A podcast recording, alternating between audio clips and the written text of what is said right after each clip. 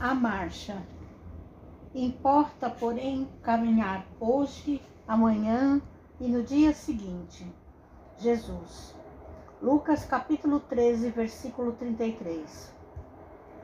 Importa seguir sempre em busca da edificação espiritual definitiva. Indispensável caminhar vencendo obstáculos e sombras, transformando todas as dores e dificuldades em degraus de ascensão. Traçando seu programa, referia-se Jesus à marcha na direção de Jerusalém, onde o esperava a derradeira glorificação pelo martírio.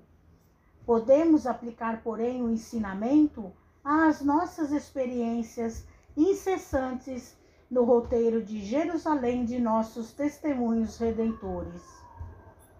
É imprescindível, todavia, esclarecer a característica dessa jornada para a aquisição dos bens eternos.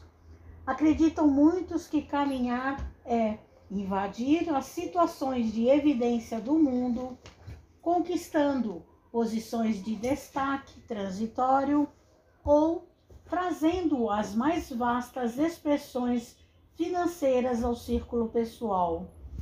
Entretanto, não é isso. Nesse particular, os chamados homens de rotina talvez detenham maiores probabilidades a seu favor.